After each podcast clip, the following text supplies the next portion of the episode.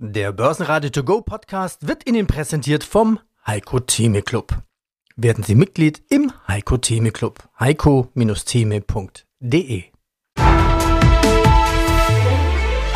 Börsenradio Network AG Marktbericht Charlie Munger ist tot.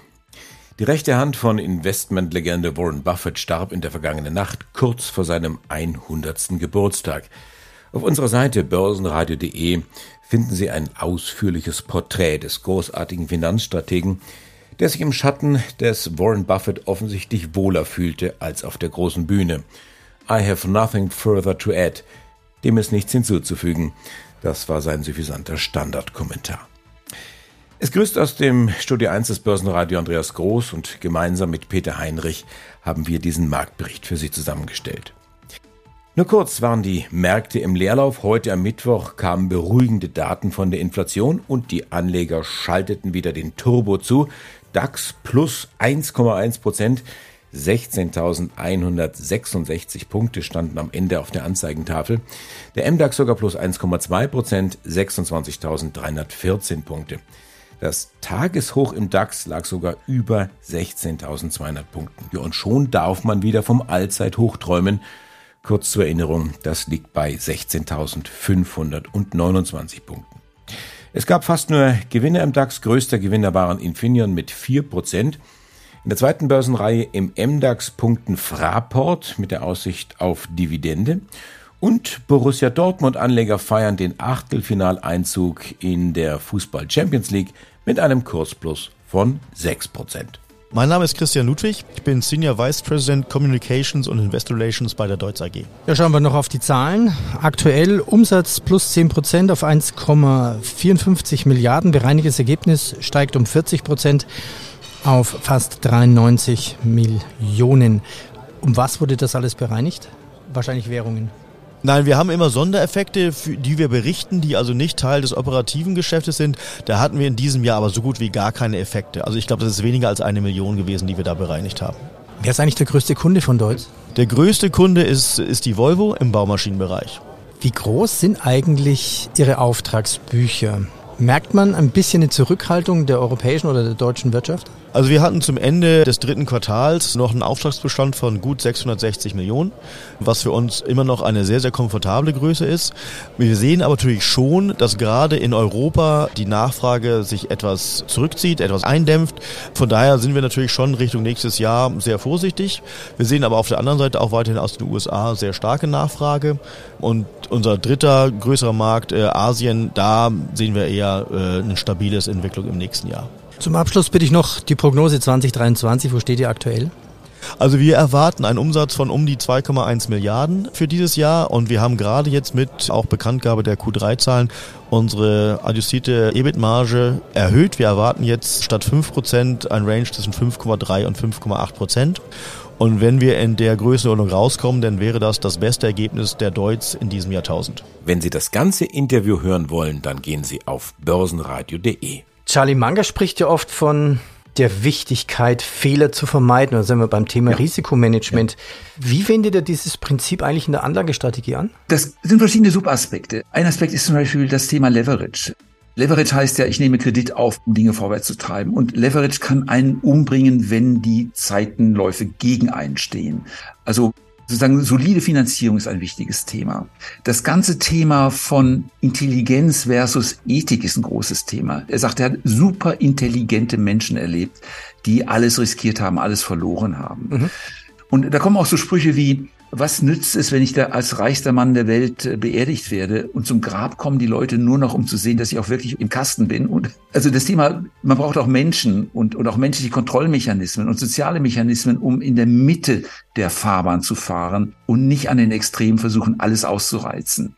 Stetigkeit ist ein wichtiges Prinzip freies Geld zur Verfügung zu haben, Dinge zu machen, die unvermeidbar sind und die jeder Mensch braucht. Also solche einfachen Grundprinzipien des Investierens. Und wir alle wissen das ja, 50 Prozent verlieren, dazu muss ich 100 Prozent wieder gewinnen, um auf den Ausgangspunkt zurückzukommen.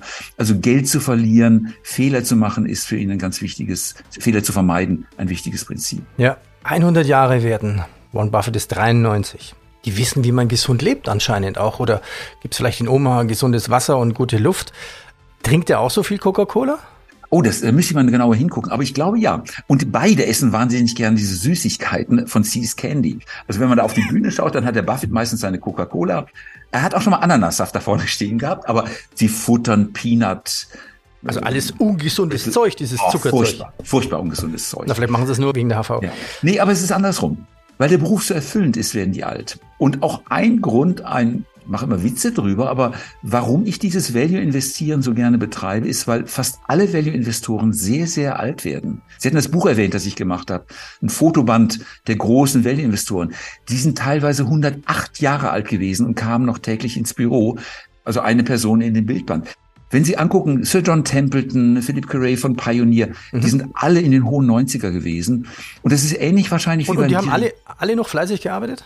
Ja, bis zum Ende, weil es einfach Spaß macht. Ist ja eine instante Tätigkeit. Aber sie ist ähnlich erfüllend wie zum Beispiel Musik zu machen. Musiker werden teilweise sehr alt, also Dirigenten werden alt. Mhm. Kreative Menschen, die frei gestalten können, bis ins hohe Alter hinein, ja, das befruchtet sich gegenseitig, die Kreativität und das Altwerden. Also die Hirnarbeit letztendlich, die da, die da drin steckt und das Herz auch, wahrscheinlich für Investment. Auch die Freiheit. Und ein ganz wichtiger Satz auch von Buffett und Manga ist eben, man wird beim Investieren besser im Alter, weil man die Fehler der Jugend hinter sich lässt und vermeiden kann. Und weiß, also mir geht es ja auch persönlich selber, so manche Dinge habe ich schon ein paar Mal gesehen und weiß, das geht einfach schief. Na, schon die Steuererklärung gemacht? Wir vom Handelsblatt haben in einem Steuerspezial analysiert, worauf das Finanzamt bei der Steuer 2023 genauer guckt. In unserem PDF-Ratgeber finden Sie die wichtigsten 16 Neuerungen, Einstiegstipps für Elster und vier Wege, wie Sie das Maximum herausholen. Sichern Sie sich also jetzt das digitale Handelsblatt vier Wochen für nur ein Euro unter handelsblatt.com slash mehrwissen. Ja, mein Name ist Friedrich Pehle, ich bin der Finanzvorstand des Unternehmens 2G Energy AG und ich bin zuständig für Rechnungswesen, Controlling, aber eben auch für Personal und IR. Schaffen wir mit 2G die Energiewende in Deutschland? Also wie läuft denn das normale Geschäft mit den KWK Werken, Kraftwerke, Kopplung? Das Geschäft läuft in Deutschland durchaus auf einem befriedigenden Niveau, aber nicht mehr so stürmisch wie in den letzten Jahren. Das wichtige Kundensegment der privaten Industriekunden, die familiengeführte mittelständische Fabrik, die zögert im Augenblick mit dem Bestellen von BHKWs, nicht weil sie Riesenvertrauen in die Energiewende hat und glaubt, dass äh, Strom und Gas demnächst super preiswert zu haben ist, sondern weil einfach grundsätzlich Zweifel am Geschäftsmodell, an der wirtschaftlichen Situation, an dem Ausblick ist. Andererseits sehen wir auch, dass die öffentliche Hand sich Lösungen wieder zuwendet, die vorübergehend noch fossil sind. Während man also im letzten Jahr gar nicht erst versuchen brauchte, ein erdgasbetriebenes BHKW einem Stadtwerk anzubieten, weil dann die Antwort oft war, naja, das kann ich meinem Stadtrat so und so nicht zumuten, sehen wir, dass da jetzt ein rationalerer Zugang ist und dass gerade unser Produkt, äh, das eben auf Wasserstoff umgerüstet werden kann, garantiert und nicht nur eventuell, sondern garantiert umgerüstet werden kann, dass das doch auch bei Behörden wieder auf mehr Interesse stößt. Also jetzt Gas rein, Strom rein, Wärme raus? So ähnlich, ja und in der Zukunft Wasserstoff safe. Also es gibt jetzt quasi so eine Art Angstdelle der Kunden. Ich warte nochmal ab, bevor ich bestelle, bevor ich mich festlege, welche Technologie. Naja, es ist, glaube ich, eher die allgemeine konjunkturelle Aussicht, die zu Verzögerungen führt. Ich glaube, das liegt überhaupt nicht an unserem Produkt oder irgendwie im Hinblick auf 2G, dass man unsicher ist, welche Technologie sich durchsetzt. Ich glaube, da sind die Würfel eigentlich äh, gefallen, sondern ist einfach der Schuhfabrikant, der Joghurtfabrikant, der sich fragt, ob er nächstes Jahr überhaupt Energie braucht oder ob er möglicherweise den Produktionsstandort verlagern müsste. Wenn Sie das ganze Interview hören wollen, dann gehen Sie auf börsenradio.de. Fit for Trading, der Podcast zu Börse und Aktien für Bescheidwisser. 504.000 US-Dollar. Ja, das ist der Preis für die teuerste Aktie der Welt, der Berkshire Hathaway A-Shares der Investmentgesellschaft von Börsenlegende Warren Buffett. Gestartet im Jahr 1962 mit einem Börsenkurs von wohl nur knapp 8 Dollar, haben Buffett und sein Team diesen sensationellen Erfolg mit der Anlagestrategie des sogenannten Value Investing erreicht. Was diesen Anlagestil ausmacht, wie er funktioniert und wie auch ihr damit euer Depot langfristig erfolgreich machen könnt, Das bespreche ich mit meinem heutigen Studiogast. Und zwar Christian Kahler. Er ist Fondsmanager und selbst bekennender Warren Buffett-Fan. Und dann sage ich, hallo Christian, herzlich willkommen zu meinem Podcast. Ja, hallo Falco. Schön, dass wir uns wiedersehen und äh, zusammen sprechen können. Und ich freue mich ja über den Podcast. Ähm, gehen wir jetzt mal Warren Buffett noch mal ein bisschen näher ein. Er gilt ja als Investmentlegende, kommt ja aus Omaha. Ich glaube, das ist gar nicht so eine Riesenstadt in den USA. Und mit dieser Methode, dieses Value Investing, da hat er seinen Fonds Berkshire Hathaway wahnsinnig erfolgreich gemacht. Er ist ja auch bekannt dafür, einmal im Jahr seine Aktionärsversammlung abzuhalten und zu der pilgern dann Zehntausende Anteilseigner. Man könnte sagen, wie zu einer Wallfahrt. Du warst in diesem Jahr auch mal dabei, hast du gesagt. Erzähl doch mal hier von deinen Eindrücken. Was treibt die Anleger eigentlich dann so in Heerscharen dahin? Was ist da so toll dran?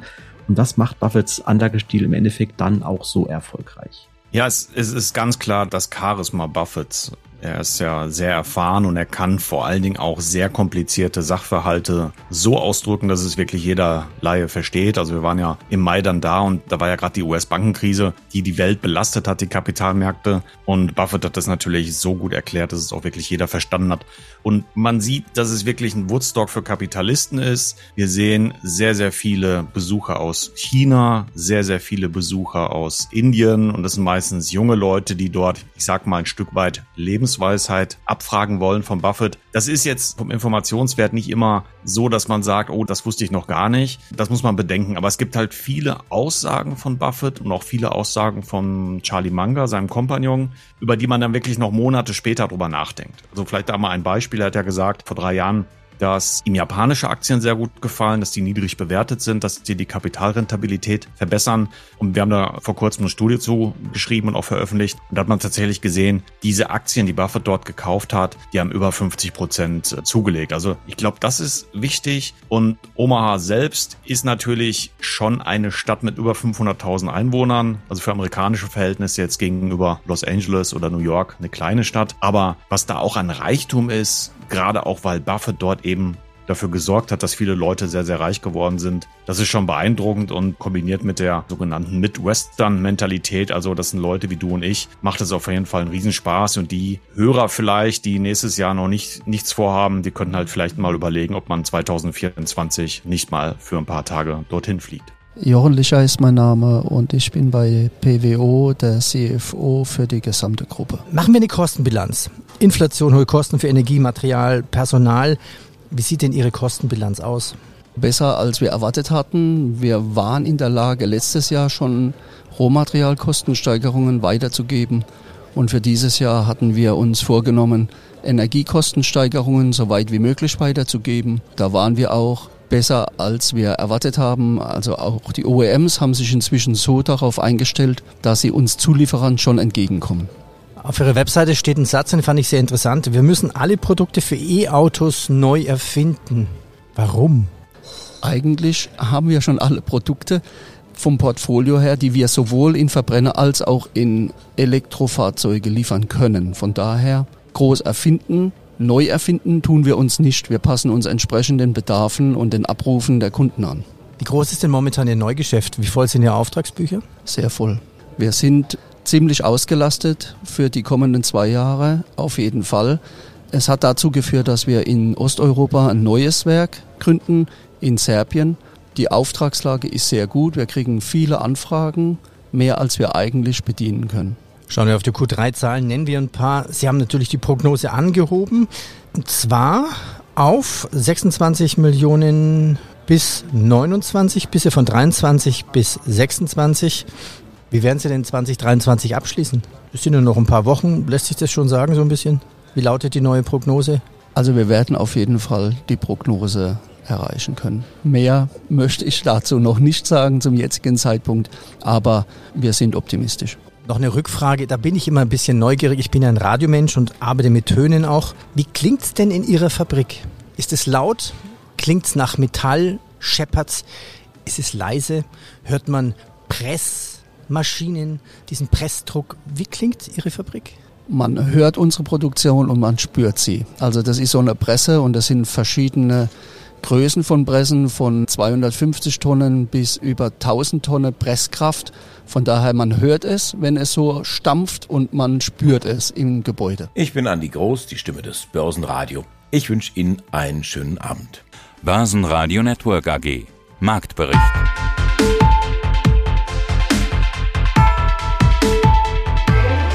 Das Börsenradio Nummer 1.